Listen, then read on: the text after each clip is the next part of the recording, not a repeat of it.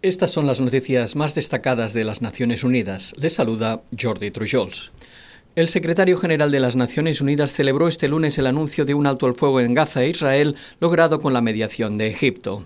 La tregua se produce tras tres jornadas de hostilidades que se saldaron con 15 palestinos muertos y heridos en ambos bandos. Antonio Guterres expresó su tristeza por la pérdida de vidas y los heridos a causa de los ataques aéreos en Gaza y por el lanzamiento indiscriminado de cohetes hacia Israel desde Gaza por parte de la Yihad Islámica Palestina y otros grupos militantes.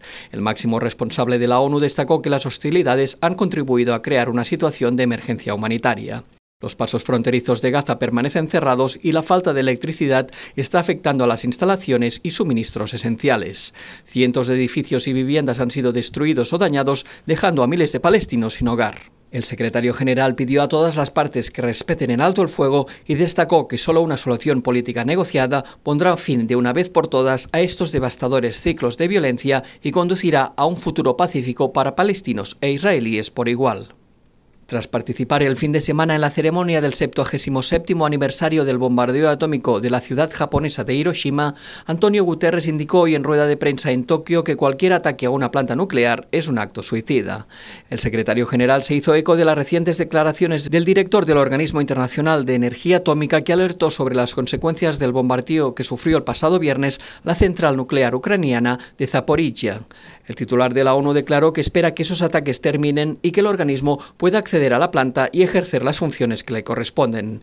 El director del organismo, Mariano Grossi, advirtió este sábado que el bombardeo de la central nuclear ucraniana acentúa el riesgo totalmente real de un desastre nuclear que podría amenazar la salud pública y el medio ambiente de Ucrania y otros lugares. Citando a fuentes ucranianas, Grossi explicó que los reactores de la central no sufrieron daños y que tampoco se produjeron emisiones radioactivas, pero indicó que el recinto sufrió desperfectos. Siguiendo con noticias relacionadas con Ucrania, la coordinadora humanitaria para ese país, Denise Brown, llamó hoy a la comunidad internacional a seguir apoyando las operaciones de socorro en la nación europea. La solicitud de Brown coincide con la modificación del llamamiento humanitario urgente para Ucrania, que crece de 2.250 millones de dólares a 4.300. El aumento servirá para garantizar que los trabajadores humanitarios cuenten con la financiación y los recursos necesarios para asistir y proteger a la población hasta el mes de diciembre. Brown explicó que cerca de 18 millones de personas necesitarán ayuda humanitaria en los próximos meses y que teme que la situación puede empeorar aún más durante el invierno, ya que es probable que haya más personas que se desplacen de las zonas en las que no tengan acceso al gas, el combustible o la electricidad para calentar sus hogares. El Fondo de Población de las Naciones Unidas también lanzó un llamamiento humanitario, en este caso solicitando 10,7 millones de dólares para atender las necesidades urgentes de 2 millones de mujeres y niñas afectadas por la crisis económica en Sri Lanka. La ayuda cubrirá sus necesidades durante los próximos seis meses.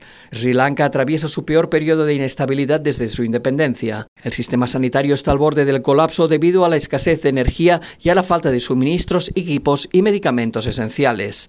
Esta situación está afectando gravemente a la prestación de servicios de salud sexual y reproductiva, incluida la atención a la salud materna y el acceso a la anticoncepción. Aunque casi la totalidad de las mujeres dan a luz en centros de salud asistidas por personal médico, este logro está actualmente amenazado. Se calcula que actualmente hay 215.000 mujeres embarazadas y que unas 145.000 darán a luz durante los próximos seis meses.